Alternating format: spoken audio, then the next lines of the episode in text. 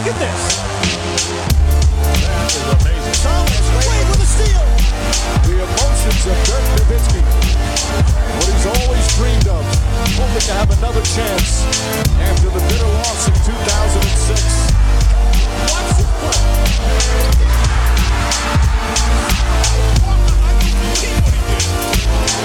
That is amazing. Hallo und willkommen zu Gut Next, dem deutschen Basketball-Podcast im Internet. Mein Name ist André Vogt und ich begrüße euch zu einer neuen Folge unseres kleinen, aber feinen Basketball-Spiels. Heute mit der Rapid Reaction vom 11. März 2021. Das ist mittlerweile schon die Rapid Reaction Nummer 56 und die wird heute präsentiert von all denjenigen, die supporten, sei es per Dauerauftrag auf gutnext.de oder patreon.com slash drehvogt. Da geht das Ganze natürlich auch. Gestern ging erst der aktuelle Premium-Podcast online. Was für einer war das? Ja, mittlerweile die 23. Folge. Ich musste echt nachschauen. Seit 2015 machen wir das mittlerweile, dass Moritz Wagner und ich uns zusammen telefonieren und über ja, sein Leben sprechen, seine Karriere sprechen. Gestern dann also die aktuelle Folge und ähm, es war eine der besten, glaube ich, eine der besten dieser 23 Folgen, die wir aufgenommen haben, weil es ging natürlich um alles. Es ging um diese Achterbahnfahrt einer Saison, es ging um, um seine Covid-Infektion, diese Covid-Pause, wie das so ist, Veteran zu werden, jetzt so langsam und, und, auch sich selbst zu verstehen und seinen Platz zu finden in der NBA. Ähm, es ging am Ende natürlich auch um den Sturm aufs Kapitol und, und was da in Washington DC los war. Ihr seid das ja gewohnt, dass wir nicht nur über Basketball sprechen. Ähm, es hat super viel Spaß gemacht gestern leider haben sie danach das Spiel gegen Memphis verloren. Aber ich, ich kann es nur empfehlen, wenn ihr es hören wollt. Ja, wie gesagt, ab einem Euro geht's los im Monat. Supportet doch. Ich meine, mittlerweile supporten, glaube ich, rund ein Drittel von denen, die zuhören, äh, die supporten, auch ein bisschen weniger. Ähm, aber vielleicht habt ihr auch Bock, das Ganze hier ja, größer, besser zu machen weiterhin und auch euren Teil dazu beizutragen, dass die Zeit investiert werden kann. Das ist ja irgendwie auch alles das Ganze. Das ist ja nicht nur, dass ihr jetzt mit dem Euro oder den 8 Euro, wenn ihr die gebt im Monat, kriegt ihr das T-Shirt am Ende ähm, dass ihr jetzt dann diese, diese Premium-Inhalte bekommt, sondern es hängt ja alles damit dran. Auch was auf Twitch jetzt läuft, etc. Das ist ja alles God Next. Würde mich freuen, wenn ihr auch mit dabei seid. Aber kommen wir zu den News des Tages und jetzt geht es wirklich so langsam los. Wir haben den All-Star-Break hinter uns und traditionell ist es so, dass ja im All-Star-Weekend, wenn er stattfindet, ja dann schon viel gekungelt wird und viel geguckt wird, okay, wer tradet jetzt wen, wohin, wer hat vielleicht Interesse an, an jemandem und dann kommen da die Manager zusammen, dann wird viel, viel auch mal face-to-face gequatscht. Das war dieses Jahr natürlich nicht so.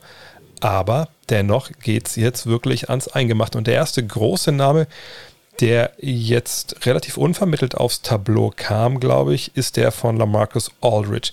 Da gab es gestern äh, die Meldung und ähm, auch eine, ja, kann man es Pressekonferenz nennen, wenn man einfach nur von der Kamera sitzt, von der Webcam. Aber jedenfalls hat Greg Popovich offiziell gesagt, okay, ähm, wir suchen zusammen mit ihm also mit Marcus Aldridge und seinem Agenten nach jetzt der Lösung, von der alle etwas haben.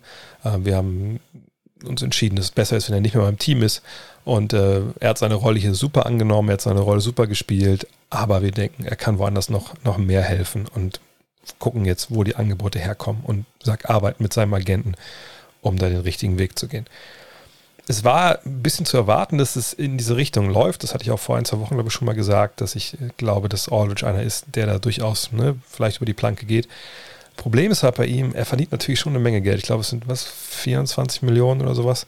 Und ähm, normal würde man jetzt denken, okay, ja, das läuft ja wahrscheinlich auf ein Buyout hinaus, aber die Spurs sagen, nein, nein, also wir haben schon Angebote.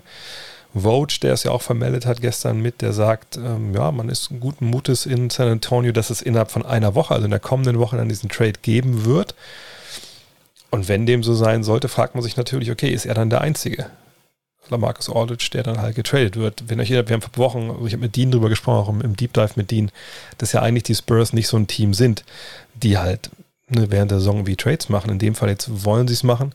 Ähm, und was ist dann mit Rudy Gay? Was ist mit DeMar Rosen? Was ist vielleicht mit einem wie Paddy Mills auch? Ne? Gibt es eine Kettenreaktion? Ich momentan würde ich das nicht da hineinlesen wollen. Ich würde denken, es handelt erstmal nur um Aldridge, weil sicherlich auch vom Spieler dann auch der Impuls da ausging. Und jetzt muss man halt schauen. Findet man dann einen Trade-Partner, der ne, das Geld zusammenkriegt oder die Spieler zusammenkriegt, die man rüberschicken kann, damit das finanziell passt. Aber sicherlich auch Spieler, die entweder natürlich dann bei den Spurs eine Rolle spielen sollen demnächst wo ich nicht glaube, dass wir viele dafür erwarten können, oder halt, dass Verträge auslaufen. oder nicht garantiert sind. Das ist nicht so easy. Ich habe heute in der Trade Machine einige Zeit rumgespielt. Mir fiel da nicht wirklich was ein. Sicherlich kann man immer sagen, okay, es ist ein Spielervertrag läuft aus, dann gibt es einen Draft-Pick dazu. Aber also, ich weiß wirklich nicht momentan, wer da der Favorit sein soll. Ähm, ich bin gespannt. Es sind sicherlich eine Menge Leute, die anfragen werden. Aber dann kommt es natürlich darauf an, ne? also was, was sollen denn die Spurs davon haben? Zweitrunden-Pick, Erstrunden-Pick glaube ich ehrlich gesagt nicht. Junger Spieler, aber warum junger Spieler abgeben mit einem, der viel Geld verdient? Ich, ich bin echt gespannt. Momentan wüsste ich da jetzt ehrlich gesagt keine Tendenz, wo Aldridge landet, wenn er getradet wird. Wird er rausgekauft, stehen natürlich direkt 10, 15 Teams Schlange. Utah Jazz, die haben schon ihren Stretch-Vierer geholt. Erst an Ilyasova hat unterschrieben, schon vor einigen Tagen. Ähm, ja, aber sind wir ehrlich, hat nicht die große Relevanz. Äh, wenn wir sehen, wie tief der Kader der Jazz ist, dann ist es wahrscheinlich die eine Mannschaft, die da oben mitspielt momentan, die ihn wahrscheinlich am allerwenigsten gebraucht hätte. Aber natürlich ist es gut, wenn du so einen Veteran, äh, der weiß, wie es läuft, der auch schon ein paar Playoff-Schlachten geschlagen hat, der dir eben ja, immer noch mittelmäßige Dreierquote gibt. Letzten beiden Jahre in Milwaukee waren also 36 Prozent. Der ein bisschen Rebound und mal Charge sieht. Und generell ein guter Typ ist. Von daher tiefe Reserve, aber viel mehr nicht. Viel interessanter sind da schon die Trade-Gerüchte, die jetzt natürlich durchs Internet jagen in den Wochen vor der Trade Deadline am 25. März. Und da gibt es zum einen die 76ers. Die sind momentan wohl sehr auf der Suche. Und das kann man ja auch nachvollziehen. Das ist eine Mannschaft, die durchaus Titelchancen hat momentan, die so ein bisschen erweckt wurde durch die Ankunft von Doc Rivers und Daryl Morey. Rivers der Coach, Morey der Manager und natürlich auch durch die Erweckung von Joel Embiid als ja, ernsthafter Basketballer, der sich seiner Kunst verschreibt, auch äh, fitnesstechnisch. Aber das habe ich auch schon ein paar Mal hier gesagt, die eine Frage, die ich mir immer stelle, wenn es um die Sixers geht, ist, was ist denn mit den Ergänzungsspielern? Sind die denn gut genug? Tobias Harris natürlich richtig, richtig gut dieses Jahr, aber was ist denn mit, mit Green, mit Curry, äh, Thibault etc.? Kann man denen denn vertrauen, wenn es wirklich äh, ans Eingemachte geht? Ist, ist das genug, um die Lakers zu schlagen etc.? Und die Sixers ähm, sind auf jeden Fall dabei, momentan in Person von Daryl Morey da verschiedene Steine umzudrehen. Und da gibt es zum einen Bleacher Report, die in meinem Artikel schreiben, dass Will Barton, Delon Wright, George Hill und PJ Tucker alle auf der Liste stehen. Also alles Ergänzungsspieler, auch Veteranen, natürlich äh, im Falle von Tucker einer, der auch schon echt eine Menge gesehen hat. Ganz verschiedene Positionen auch. Und jeder Einzelne macht natürlich Sinn. Äh, mit Hill und Wright, Wright mit ab, strichen, weil das nicht so ein reiner Point Guard ist, aber haben sie natürlich zwei Jungs für den Backcourt. Will Barton wer würde nochmal Offense vom Flügel geben. Peter Tucker, Stretch Big Man, der sicherlich auch neben Embiid auflaufen kann, die gewisse Härte gibt oder auch mal, wenn es klein gespielt werden muss, dann kann er auf die fünf rutschen. Und ein Name, der so ein bisschen wohl aus dem Fokus rausgetreten ist, ist der von Kyle Lowry. Das war ja auch ein Thema, weil, klar, Vertrag läuft aus in Toronto.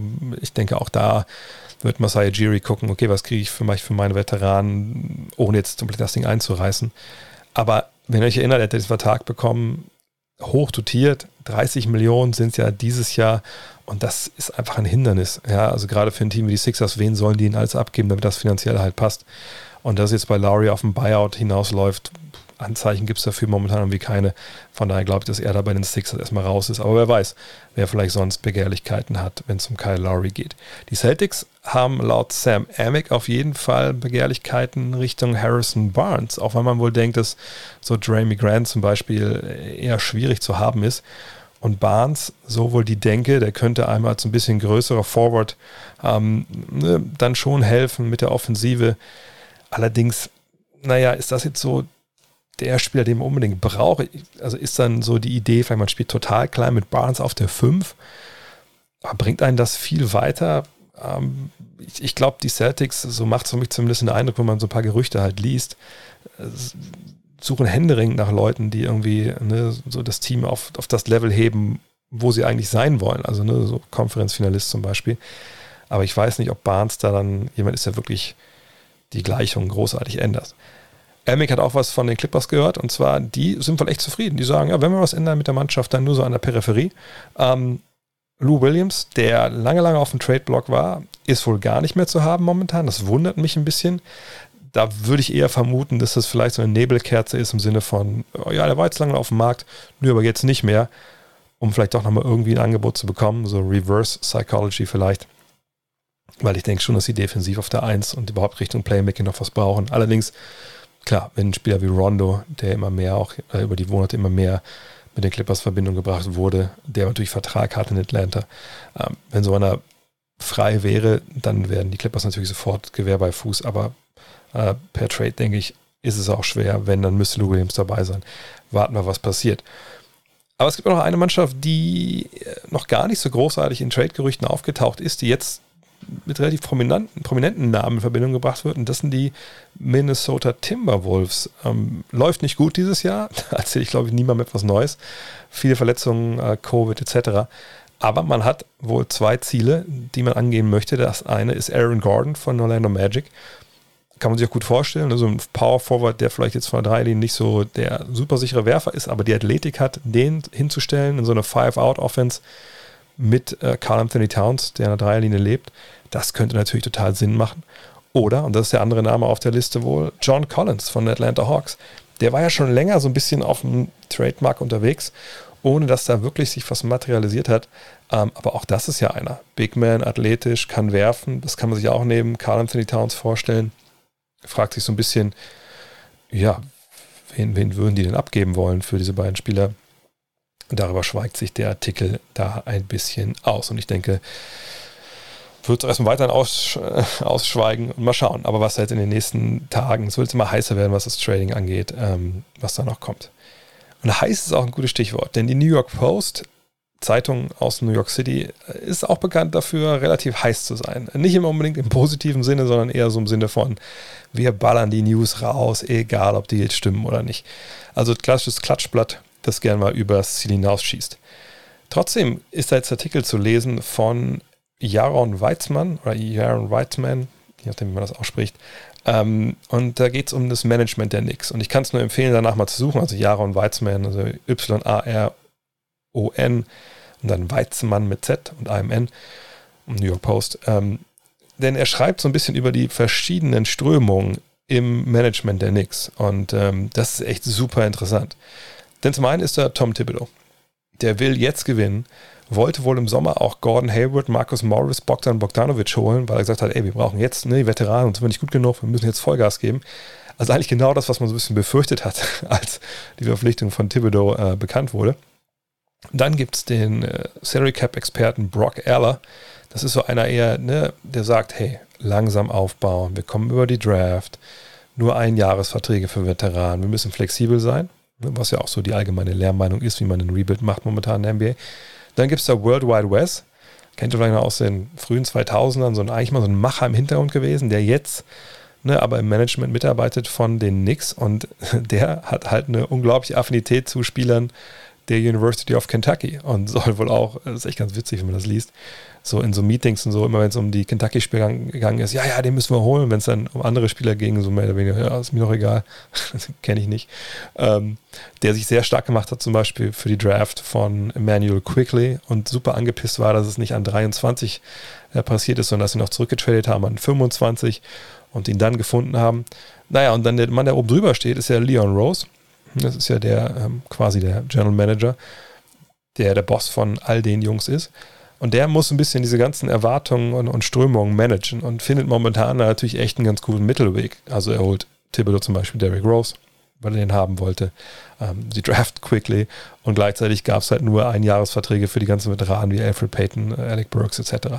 Also echt spannende Geschichte und ich finde, der hinterlässt einen so ein bisschen, ähm, ja, also ich weiß nicht, ob es mir als Knicks-Fan danach besser gehen würde, wenn ich das lese, weil es wohl echt so scheint, dass es nur einen schlechten Tag des äh, General Managers oder des Besitzers entfernt ist, dass es wieder kippt in die Richtung, in die es natürlich nie, nie wieder kippen soll mit den, mit den Knicks. Also ich bin echt gespannt, was da demnächst noch kommt. Und heute zu Gast, wie alle zwei Wochen, Julius Schubert. Hallo Julius. Hallo Dreh. Du hast gerade Semesterferien, von da hast du eine Menge Zeit, dich um, um deinen Kanal zu kümmern. Just a Kid from Germany. Kennen natürlich alle mittlerweile, die zuhören hier äh, auf YouTube auf jeden Fall abchecken und abonnieren. Und hast auch Zeit, dich natürlich jetzt gerade in der heißen Phase, die jetzt ja kommt, Richtung Trading Deadline am 25. März, Richtung Buyout-Phase, die ja eigentlich danach beginnt aber die jetzt eine große Ausnahme gefunden hat, denn Blake Griffin, der ist schon äh, auf dem Markt gewesen, muss man jetzt ja sagen, hat sich schon den Brooklyn Nets angeschlossen, um die soll es heute ein bisschen gehen. Und ähm, wie es der Zufall so will, du hast vor zwei, drei Wochen schon ein Video über Blake Griffin gemacht, als es so um die Gerüchte ging, ja, der kann vielleicht rausgekauft werden. Ähm, wo geht der vielleicht hin? Was kann der eigentlich noch? Und ich habe das gestern im Fragenstream gesagt, dass ich es krass finde, wenn man jetzt so die Reaktion sich anschaut auf diesen Wechsel von Griffin von Detroit über die Arbeitslosigkeit nach Brooklyn, dass ich finde, dass es krass äh, in, in, beiden Seiten ausschlägt. Auf der einen Seite hast du halt die, die sagen, um Gottes Willen, super Team. Sie wird auch befeuert von all den Memes, die es jetzt gibt, weißt du, so mit Harden, Durant, Irving und dann natürlich Photoshop daneben, dann Griffin und dann steht dann wie, keine Ahnung, all das, um die Lakers zu schlagen. Und auf der anderen Seite hast du halt äh, dann die Leute, die sagen, um Gottes Willen, der Typ, der hat nichts mehr drauf, das ist, der ist fertig mit der Welt, das ist eine Leiche.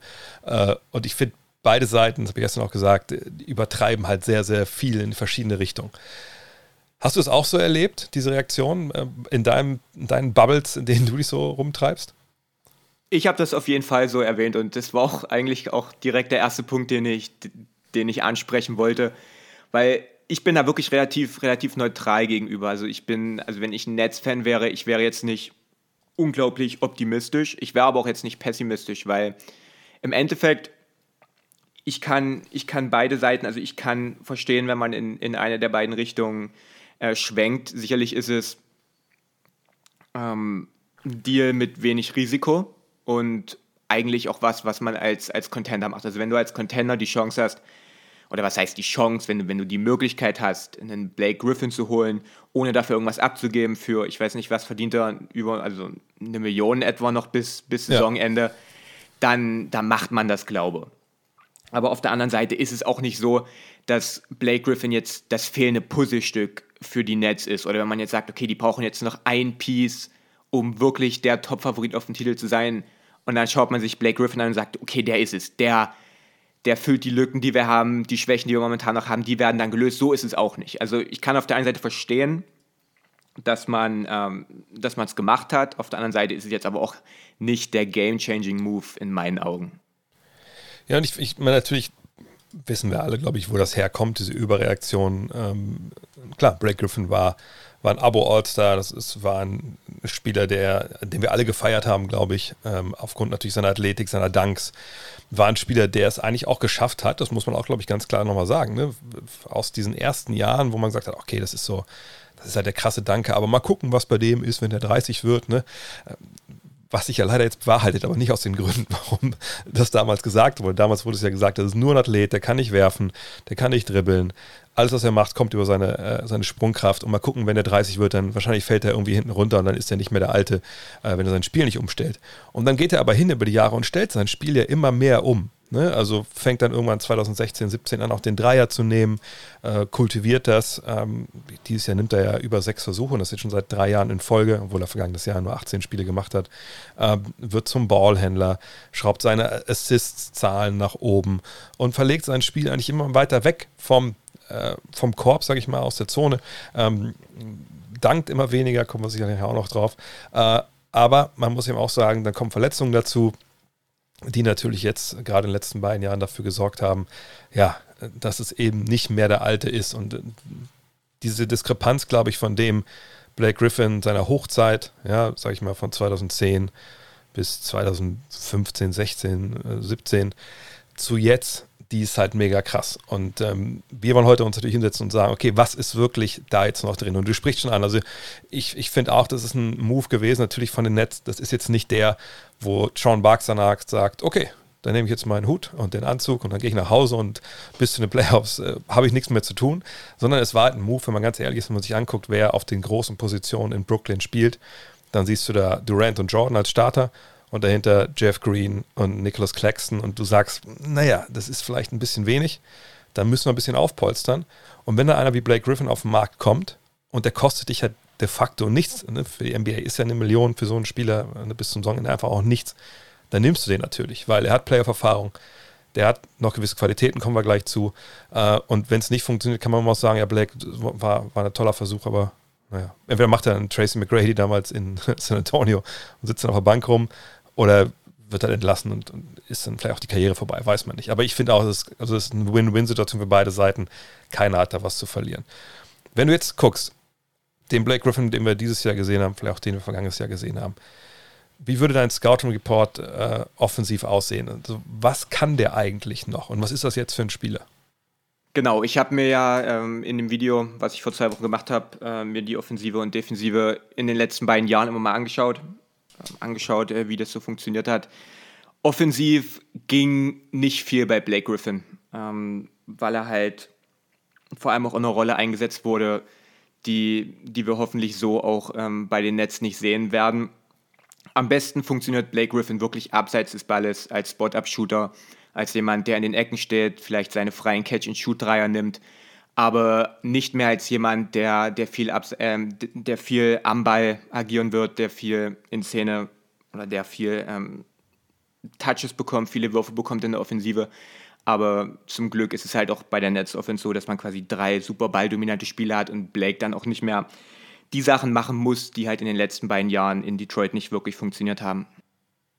Ja, das ist, glaube ich, so der Punkt. Ne? Ich meine, wenn man sich seine Szenen so anguckt äh, aus der aktuellen Saison, also mir sind zwei Sachen aufgefallen. Ähm, das eine ist halt, er postet sehr, sehr viel auf. Ne? Das ist so das Letzte, finde ich, was so äh, vom alten Blake vielleicht übrig geblieben ist. Und wenn man auf die, auf die Nacktzahlen so guckt, ne, so 0,918 äh, Punkte pro Abschluss, denkt man so, oh ja, das ist so Mittelmaß, okay. Aber wenn man mal ein bisschen tiefer einsteigt, dann sieht das halt, also mir fällt echt da kein besseres Wort ein. Er sieht halt alt aus. Ne? Er sieht aus wie so ein 42-Jähriger, der noch in der Oberliga irgendwie mitspielt, weil er früher mal zweite Liga gespielt hat. Äh, und eben aber auch weiß, ne, so Schnelligkeit ist nicht mehr so drin, aber ist noch, ne, hat noch einen guten Körper und versucht irgendwie alles ein bisschen mit, mit so Intelligenz und Schleue zu re regeln, weil ich finde, seine Fußarbeit ist schon, hat sich über die Jahre ja extrem verbessert, muss man sagen. Die war zum Anfang ja gar nicht so. Und alles, was er mittlerweile macht im Post, ist ja Face-up, so Ball hinterm Kopf, ne? gucken, wo, wo steht denn hier irgendjemand. Ähm, und dann aber auch eigentlich fast immer eigene Faust. So, ne? Dann macht er seine Bewegung, so ein bisschen Backdown mit dem Dribbling und dann versucht er halt so Hakenwürfe zu, anzusetzen, gefoult zu werden. Aber das ist dann aber auch alles. Ne? Er hat keinen richtigen Fadeaway. Er hat, er, hat nicht die Power, irgendwie durchzupowern durch Kontakt. Das, das ist alles irgendwie so ein bisschen, ich brauche so diese 30 Zentimeter für meinen Haken oder für, ein, für, für, für, einen, für einen halbgaren Abschluss. Und das klappt mal und oft klappt es halt nicht. Und er arbeitet viel mit Täuschung. Und ich habe so den Verdacht, dass viele einfach auch darauf reinfallen, weil es halt Blake Griffin ist und weil äh, die Augen äh, Blake Griffin sehen, aber der Kopf nicht checkt, dass das nicht mehr der Blake Griffin ist. Und dann sind es halt, ja, wirklich so super, super halbgare Sachen. Ne? Ich sag immer so Spin-Move und, und dann Fake. Und da ist kein Lift mehr, der kommt nicht hoch. Ne? Es wäre alles okay, wenn du sagen könntest, okay, der springt einfach dann nochmal einen halben Meter hoch und dann wirft er irgendwo drüber. Das ist, ist aber alles nicht zu sehen. Und äh, okay, die Pässe, das geht noch aus dem Post-Up.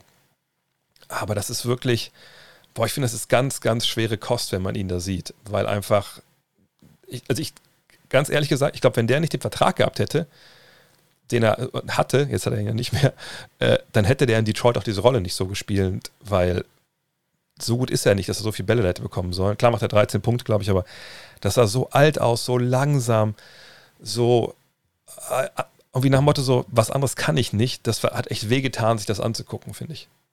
Ja, auf jeden Fall. Also das ist bei den Post-Ups ist mir das aufgefallen, aber halt nicht nur da. Blake wurde relativ viel als, als Pick-and-Roll-Ballhändler, also nicht mal unbedingt ja. als der Screener, sondern auch vor allem als der Ballhändler eingesetzt, was nicht funktioniert hat. Ähm, als als Pull-Up-Werfer hat das nicht wirklich funktioniert. Ähm, er ist niemand, der um Screens geht. Ähm, deswegen sehe ich da zukünftig bei den Nets auch nicht wirklich großartig viel am Ball und aber lass mich da einmal, einmal kurz einsteigen, weil ich glaube, es wichtig ist, weil bestimmt der eine oder andere vielleicht sagt, okay, das will ich jetzt selber wissen. Ich gucke schnell bei Synergy auf NBA.com Stats rein und gucke mir die Zahlen an. Und dann werden sie jetzt aufschreien und sagen, Moment mal, da steht 1,113 Punkte pro Abschluss aus dem Pick and Roll. Das ist exzellent. Die beiden lügen uns an. Und da muss man ganz klar sagen, ja, das ist exzellent. Aber wenn man einen Schritt weiter geht, dann sieht man, dass es in dieser Saison, wenn wir jetzt nur von dieser Saison reden, es nur 53 Ballbesitze gab, wo er aus dem Pick and Roll, entweder selber oder durch einen Pass, halt ne, einen Angriff abgeschlossen hat. Also sehr, sehr, sehr, sehr, sehr, sehr wenig. Ne? Also er ist Top 90 äh, im Perzentil, aber alle, die da oben mit drin stehen, bis auf, ich glaube, Bojan Bogdanovic hat ähnlich wenig, aber ist, ist noch besser als er in den Punkte pro Play. Ne? Aber er ist nicht derjenige, der das halt pro Spiel super oft läuft und das richtig gut kann, sondern das ist einfach momentan ein klarer Ausreißer, dass das äh, so effizient ist. Ähm, denn all die Sachen, die du gerade gesagt hast, sind vollkommen richtig. Und jetzt kannst du gerne weiter sagen, warum, weiterreden, warum das nicht gut ist. ja, genau. Und der Vorteil ist halt bei den Nets, dass, weil man halt diese drei Starspieler hat, die offensiv so viel übernehmen können, können ja. wir halt eher schauen, was kann Drake, äh, was kann Blake Griffin, nicht, nicht Drake, ähm, was kann Blake Griffin und nicht, was kann er nicht, weil was er nicht kann, ist halt, es ist ja nicht schlimm, wenn er, wenn er quasi nicht, nicht dieser tolle Pick-and-Roll-Ballhändler ist, wenn er nicht Pick-and-Roll läuft. Oder wenn ja. er, wenn er nicht mehr wirklich gut im Post-Up ist, dann bekommt er halt nicht mehr so viele Post-Up-Possessions oder nur noch, wenn er halt wirklich ein Mismatch ähm, Mismatch gegen sich hat, dann kann man sagen, okay, dann, dann versuch's noch mal ein bisschen. Ähm, ja, ansonsten offensiv war das die letzten beiden Jahre nicht mehr, nicht mehr unbedingt so schön. Und man kann ja auch nicht mal unbedingt sagen, dass, dass es daran liegt, dass er halt super viele, viele Touches hatte und da wirklich die erste Option von einer, von einer miesen Offense war, wo, wo er keine guten Mitspieler hatte. Das war ja in dieser Saison hat er ja wirklich auch eine kleinere Rolle bekommen als in der Vergangenheit. Und man hat die Offensive, das ging klar über Jeremy Grant und da waren andere Leute dabei, die mehr offensive Aufgaben hatten als Blake, Griffin. Und nicht mal da hat das unbedingt funktioniert. Also ich bin wirklich gespannt, wie das in Brooklyn aussieht. Ja, vor allem, du hast also angesprochen, so, so draußen hinstellen, Dreier werfen. Ich finde, wenn er so ins, ins Spot-Up gegangen ist dieses Jahr, das waren dann also ich finde, das, das ist eine klare Parallele auch zum Postgame. Da waren natürlich viele Abschlüsse dabei und Dreier, auch aus Pull-Up-Situationen, also aus dem Dribbling. Wenn man aber sieht, aus dem Dribbling 29 äh, Prozent äh, von der Dreierlinie, das ist also wirklich nicht gut. Aus dem Zweierbereich sogar nur 24 Prozent, also auch nicht so, dass er irgendwie ne, mal an jemand vorbeigehen kann, dann geht er hoch. Das ist, das ist einfach auch nicht mehr Teil seines Spiels. Catch and Shoot, okay, 34,6 äh, bei den Dreiern, ne, das, das ist dann natürlich nicht Gold, aber es ist okay. Man kann auch vielleicht erwarten, ne, bei den drei Mitspielern hat er vielleicht richtig ganz freie Würfe auch. Wenn man sich dann mal das Shotchart anguckt von ihm und dann sieht, linke Ecke, und das sind alles relativ geringe Zahlen. Dieses Jahr hat er ja nicht so viele Spiele mitgemacht, aber wenn man dann sieht, linke Ecke 3 von 18, so, ne? Uh, das ist natürlich, das sind 16 Prozent, 17 Prozent, ist nicht gut. Rechte Ecke hat er 2 von 3, das können wir vernachlässigen. Oben dann von den Flügelpositionen, von der er eigentlich am liebsten abdrückt. Auf der linken Seite 15 von 50, Ne, also insgesamt ist natürlich beides aus dem Dribbling und halt aus dem Catch and Shoot. Das sind 30 Prozent. Oben die Mitte so als Trailer, ne, 8 von 23, 35 Prozent. Okay, da können wir noch drüber reden, das ist genau eine Liga-Mittelmaß. Rechte Seite 11 von 30, 36,7 Prozent. Ich glaube, da kann er wirklich dann noch helfen. Aber ich denke, wir werden ihn sehr selektiv eingesetzt sehen, weil ich meine, Mike D'Antoni ist ja nicht doof. Mike D'Antoni weiß ja genau, wen er da jetzt in die Hände bekommt. Und er wird ihn genau in Situationen bringen, äh, wo er halt dann da abdrückt, also eher auf der rechten Seite vom Feld, wo er einfach effizienter ist. Und äh, ich denke, dass ich so diese Prozentzahlen, wenn es nur mal darum geht, ne, wie viel Prozent seiner Abschlüsse denn aus, welchem, aus welcher Aktion kommen, wird sich sicherlich wegverschieben vom Post-Up. Wir werden nicht mal 30 Prozent sehen. Das, das wird eher so Richtung 15, 20, wenn überhaupt gehen. Spot-Up wird mehr bekommen. Ich denke, aus dem, also als Rollman war das ja dieses Jahr nur 3,6 Prozent seiner Abschlüsse. So, ne? Und natürlich auch da muss man ganz klar sagen, natürlich, weil er nicht mehr zum Korb abrollen kann. Was, was soll der da reinrollen? Weißt du, da kann ich mit, mit 48 jetzt auch reinrollen. So, ne? Das ist genauso effektiv, ähm, weil er einfach nicht mehr hochkommt. Aber wenn er ne, von da aus dann wirklich raus, mehr, mehr rauspoppen kann, entweder vielleicht auch dann ne, einfach ein Short Roll, dann kann er auch als Passgeber vielleicht gefährlich sein. Weil ich denke, der, der Raum, den er dann hat aus diesen Situationen, eben weil da ja auch andere Jungs stehen, die es besser können und die natürlich auch eine Defense anziehen, ich glaube, da kann er gewinnbringend sein. Deswegen mehr Spot-Up, ähm, mehr äh, Pick-and-Roll-Situationen, wie gesagt, Short-Roll oder halt dann Pick-and-Pop. Das sehe ich in seiner Zukunft. Aber muss ich auch sagen, ich sehe ihn wahrscheinlich nicht Crunch-Time spielen für diese Mannschaft. Ähm, denn ich, ich denke, wenn man defensiv, das können wir vielleicht dann als Abschluss nochmal jetzt äh, besprechen, wenn man sieht, was er da macht, da muss man sagen, all die Dinge, die hinten, äh, die vorne schon nicht so gut laufen, wo man vorne sagt, oh, der sieht alt aus. Wenn man ihn defensiv sieht, muss man sagen, um Gottes Willen. Ne? Also, ich äh, hatte damals mal einen Mitspieler oder einen Gegner, der, der hatte, glaube ich, der hat dann schon mit 25 so fette Kniebandagen gehabt, weißt du, und so, wo du gesagt hast, Alter, was, was hat der denn alles gehabt? Und dann hat mein Kollege von mir gesagt, na, wenn er ein Pferd wäre, hätten sie den schon erschossen. So, ne? Und genau so spielt halt Blake Griffin in der Defense. Ich kann mich an, eines, an zwei Szenen erinnern gegen, äh, gegen Milwaukee. ich glaube, einmal, einmal gegen Janis und ich glaube, einmal, weiß ich nicht, sogar gegen Portis oder so. Also, das war ja schon grotesk, das war ja schon wirklich, das war ja mehr als nur Torero-Verteidigung halt, ne?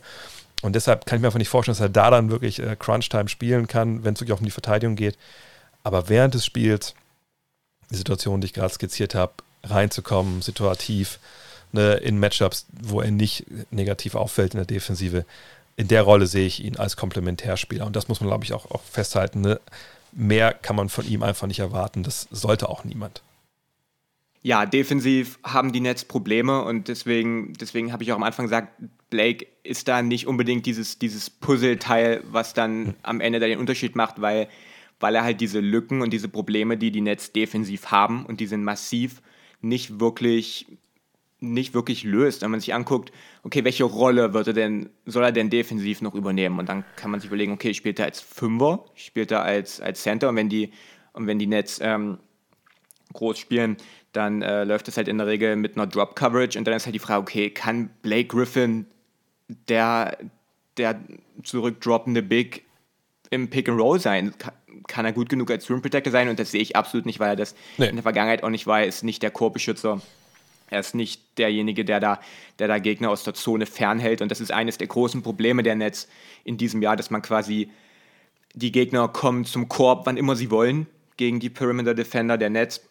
Und, und da ist dann halt, da wäre Blake dann am Ende der letzte Mann in der Defense und der soll dann die Gegner davon abhalten, da zu punkten. Das sehe ich absolut nicht. Und dann ist halt die Frage, okay, gut, dann was soll er sonst machen? Soll er am Perimeter verteidigen? Soll er dann, wenn die Nets switchen, dann, dann wird auf einmal gegen kleinere Flügelspieler oder vielleicht Guards geswitcht. Das ist, ich, ich sehe da nicht so wirklich, wo er, wie er defensiv funktionieren kann. Was in Detroit einigermaßen geklappt hat, ist, dass man ihn quasi als, als Weak-Side-Defender hat und dann einsetzt und da einigermaßen verstecken kann. Aber das ist wieder das nächste Problem der Nets, dass die Nets quasi, der Großteil dieses Kaders besteht quasi aus Spielern, die, die defensiv eigentlich versteckt werden müssten. Kyrie Irving müsste eigentlich defensiv jemand sein, dem, den man halt irgendwie im System verstecken kann, selbst Harden. Das sind alles Spieler, die am besten funktionieren, wenn sie in der Weakside stehen. Du kannst nicht, du kannst nicht drei Spieler in die Weakside stellen. So funktioniert das einfach nicht. Und da sehe ich halt einfach nicht, wie, wie Blake Griffin da wirklich hilft. Und da wäre dann halt die Frage gewesen, ob ähm, man da vielleicht hätte oder ich hoffe zumindest, dass man noch auf der Suche ist nach Spielern, die da den defensiven ja, Problemen helfen können. Ich meine, es ist in den letzten Spielen besser geworden, ihre Defense. Äh, Nets-Fans werden da von Tag zu Tag optimistischer, dass man jetzt näher an Rang 20 beim Defensivrating äh, dran ist mittlerweile als Rang 30. Aber ich denke, nicht nur personell, sondern halt auch vom, vom System her wird man in den Playoffs große Probleme bekommen. Und da hat man sich mit Blake Griffin jetzt jemanden geholt, der, der da eigentlich nicht wirklich helfen kann. Nee, Black Griffin muss man zu sagen, das ist jetzt so der, der erste Domino, der gekippt ist in der natürlich sehr, sehr wichtigen Phase jetzt der Saison für Sean Marks, den General Manager, weil der muss jetzt genau diese Spieler halt finden. Und jetzt hat er einen für die großen Positionen gefunden, der die Qualitäten hat, die wir gerade skizziert haben, der große Probleme auch hat. Ich bin mir auch sicher, dass wir Blake Griffin in keiner Crunch-Time wirklich länger spielen, also nicht an beiden Enden des Feldes spielen sehen werden äh, in den Playoffs. Aber darum geht es ihm auch nicht. So, weil ich, ich denke, je nachdem, was jetzt noch passiert. Aber ähm, ich würde mich schon sehr wundern, wenn wir in der Crunch-Time in den Playoffs nicht eine Aufstellung sehen mit Irving, mit, mit Harden, mit Harris, äh, mit Durant und dann entweder einer, der schon da ist, ob es Bruce Brown oder Andrew Shamet ist, wenn man sagt, defensiv ist uns jetzt wirklich egal, äh, oder halt noch einen, einen 3D-Flügel, der dazukommt, äh, sei es ein Trevor Ariza oder man kriegt keine Ahnung, wie man noch holen kann. Ne? Äh, aber das, so wird es aussehen. Da wird nicht Blake Griffin mit drin stehen. Und das muss man, glaube ich, ganz, haben wir, glaube ich, ganz gut festgehalten, dass Blake Griffin vieles nicht mehr kann. Weißt, weißt du, wie Blake Griffin gerade so ein? Blake Griffin ist ähm, eigentlich, wenn man, wenn man ganz ehrlich ist, ist er halt mittlerweile, und das, das tut mir jetzt auch in der Seele weh, das so zu sagen, weil, weil ich beide einfach echt schätze. aber es ist einfach nur mal so. Und er ist einfach mittlerweile Jared Dudley. Weißt du, das klingt jetzt despektierlich, aber er spielt wie Jared Dudley, als der zuletzt rein musste, mal ein bisschen länger. Da hat man auch gesehen, wie der gepumpt hat und dass er einfach, dass man sieht, der weiß schon, wo er stehen muss und, und, und wie er Sachen so ein bisschen kaschieren kann, aber es reicht halt nicht mehr. So, und das ist natürlich bitter, dass man über Blake Griffin das jetzt sagt, weil der natürlich immer noch einen ganz anderen Körper hat als Jared Dudley. Aber im Endeffekt ist er ähm, gerade defensiv nicht mehr und im Angriff ein bisschen mehr hoffen wir mal, dass es für die, für die Nets halbwegs funktioniert. Aber ich sage dir auch jetzt, wenn das der, die einzige Neuverpflichtung ist, diese, diese Tätigen von jetzt bis äh, dann die Playoffs losgehen im Mai, dann wären sie auf jeden Fall nicht Meister. Das ist, glaube ich, auch klar. Ja? Gut, dann haben wir das geklärt. Dann sind wir mal gespannt, was noch passiert in Brooklyn. Was auch passiert jetzt noch in den nächsten Wochen. Wir haben auch knapp zwei Wochen bis zur Trading Deadline. In diesem Sinne, was gibt es denn noch bei dir auf dem Kanal, außer das schon zwei Wochen alte Video über Blake Griffin? Ja, ich habe, ich habe einen Breakdown zu, zu Luka Doncic gemacht, wie er sich quasi zu einem, zu einem richtig guten Dreierwerfer entwickelt hat. Ich habe äh, was zu James Harden gemacht, was auch, was auch zu Brooklyn passt. Mhm. James Harden gerade so ziemlich den besten Basketball seines Lebens spielt. Ähm, ja, und dann auch mehr zu den Nets eigentlich, zu, zu ihrer Defense, ähm, ein bisschen noch was zu ihrer Offense. Also ähm, gerne mal vorbeischauen. Sehr schön. Also Just a Kid from Netzland momentan auf deinem Kanal. In diesem Sinne, Julius, dann sprechen wir uns in zwei Wochen wieder. Mal gucken, vielleicht. Äh, auf jeden Fall. Gibt es dann schon die nächsten Neuzugänge, die wir an der Stelle hier diskutieren können. Bis dann. Ciao. Kommen wir zu den Programmhinweisen der nächsten Tage. Heute Nacht gibt es gleich zwei Spiele, wo ich denke, das ist echt sehr interessant. Um 1.30 Uhr Celtics gegen Nets. Ich glaube, Marcus Smart ist heute wieder mit dabei, wenn ich es richtig gelesen habe. Ähm, dafür wird Blake Griffin noch nicht spielen. Da guckt man auch, dass das Knie erstmal wieder so vollkommen bei 100% ist. Also was jetzt gerade 100% sind beim Knie von äh, Blake Griffin. Ähm, und dann um 2 Uhr nichts gegen Bucks. Wir eine sagen, warum das Spiel? Ich bin mal gespannt. Ich kann mir gut vorstellen, dass Tom Thibodeau natürlich einen Plan hat gegen Janis Antetokounmpo. Und das ist dann so ein bisschen so ein, so ein kleiner Ernstfall in Anführungszeichen für ähm, die Bugs, um zu sehen, okay, was machen wir eigentlich, wenn eine Mauer steht in einer Dreierlinie, äh, einer Freiwurflinie. Ich denke mal, das wird der Fall sein. Und da möchte ich gerne sehen, wie die Bugs darauf reagieren. Außerdem, Emmanuel Quickly lohnt sich immer. Morgen Nacht dann, also in der Nacht von, was dann, Freitag auf Samstag, Nuggets gegen Grizzlies um 2 Uhr da will ich sehen, was äh, Nikola Jokic gegen die Frontline der Grizzlies da macht. Die haben ja alles Mögliche, was sie äh, so anbieten können. Ne? Also da möchte ich gerne sehen. Ist auch natürlich auch ein geiles Spiel. Ähm, das wird, glaube ich, echt, echt ganz interessant sein. Ähm, und dann am Samstag um 20 Uhr kann man die Knicks sehen zur absoluten Primetime. Also nach der Tagesschau wahrscheinlich dann erst ab 20.15 Uhr, aber Knicks bei dem Thunder. Jetzt nicht das allersexyste Spiel vielleicht, aber Manuel Quickley, dazu Shea Gilgis Alexander. Ich glaube, das lohnt sich schon. Bisschen, bisschen Deep Cut, aber wenn ihr hier zuhört, dann seid ihr für Deep Cuts durchaus zu haben. Am Sonntag um 4, da ist dann nicht Deep Cut, da ist dann oberstes Regal Mavs gegen Nuggets, die beiden Verfolger, sage ich mal, der Western Conference, die sich weiter nach oben hangeln wollen. Doncic gegen Jokic.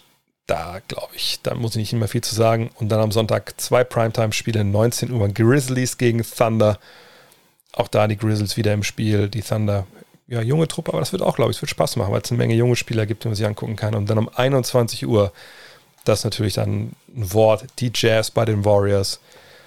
Ich bin immer noch nicht zu 100% von den Warriors überzeugt, also selbst den Status, den sie jetzt so ein bisschen genießen, ne? also nicht jetzt, keine Ahnung, wieder, ach, bald wieder Favorit, also das wieso nicht, aber auch jetzt so, ich, ich, ich denke manchmal, die, die, die stehen höher, als sie eigentlich sollten. Und ähm, wir hatten, ich hatte ein Spiel auch kommentiert vor, vor ein, zwei Wochen, da waren sie auch nicht gut.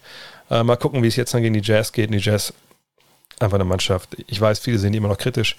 Ich sage zu Unrecht. Und ähm, die spielen zu sehen, ist auf jeden Fall ein Genuss, weil die Basketball spielen, wie es sein muss. Und das sage ich nicht als Fanboy, das sage ich als, als Basketball-Romantiker. Google des Tages hat wenig mit Basketball-Romantik zu tun, aber viel mit der Zeit, die uns jetzt bevorsteht. Und zwar Jetzt sind das die Tage der Trade Machine. Ja, also ich spiele dran rum, ihr spielt dran rum, alle spielen dran rum jetzt. Und äh, ist ein geiler Artikel bei ist Bleacher Report, ich glaube ja. Und zwar, die ihr die Wörter eintippt, NBA, Execs, also E-X-E-C-S, Trade Machines. Zwei Worte. Also NBA, Execs, Trade Machines. Kommt jetzt zu einem Artikel, der so ein bisschen äh, beschreibt, so was, so diese Trade Machines, ESPN hat damals die erste gemacht. Jetzt gibt es Trade NBA, es gab Real GM. Ich glaube, Real GM war sogar die erste und dann kam ESPN erst.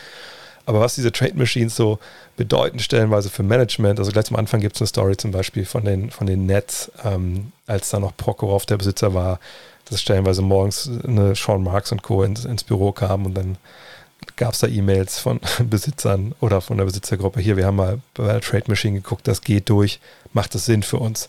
Also ein spannender Artikel, der so ein bisschen äh, diese Verbindung zeigt zwischen Casuals und Fans und was weiß ich, die da rumspielen und was das dann stellenweise mit der NBA macht und wo es da die Verbindung gibt. Kann ich nur empfehlen.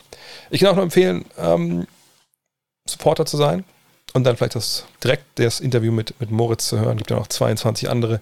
Ähm, oder wenn ihr schon eh schon Supporter seid, zu sagen, ja, alles klar.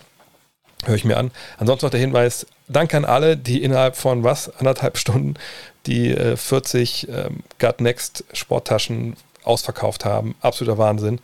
Ähm, es gibt leider gar keine mehr.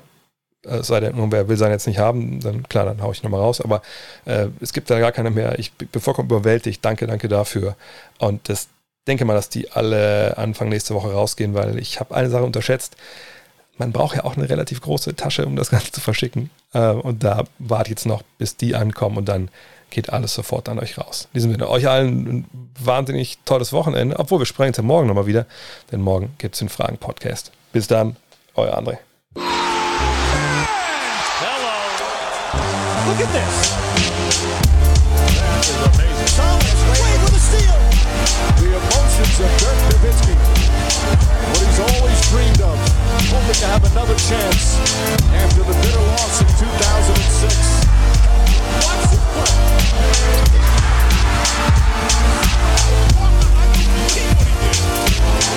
That is amazing.